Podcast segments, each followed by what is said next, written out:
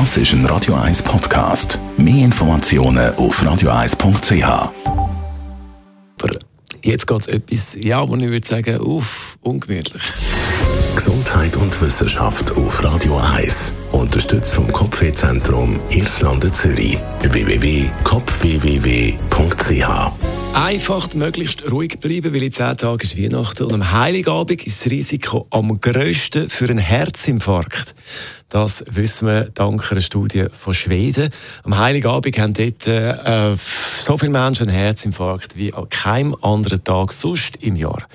Die Wissenschaftler haben sogar können sagen, bei welcher Zeit das am Heiligabend speziell kritisch ist, nämlich 10 am Abend. Warum am Heiligabend mehr Leute einen Herzinfarkt haben, können die Wissenschaftler auch nicht genau sagen, aber man nimmt an, es sind Emotionen. Denn starke Gefühle, ob positiv oder negativ, können im schlimmsten Fall einen Herzinfarkt auslösen. Also ruhig bleiben am Heiligabend und sich auf keinen Fall aufregen.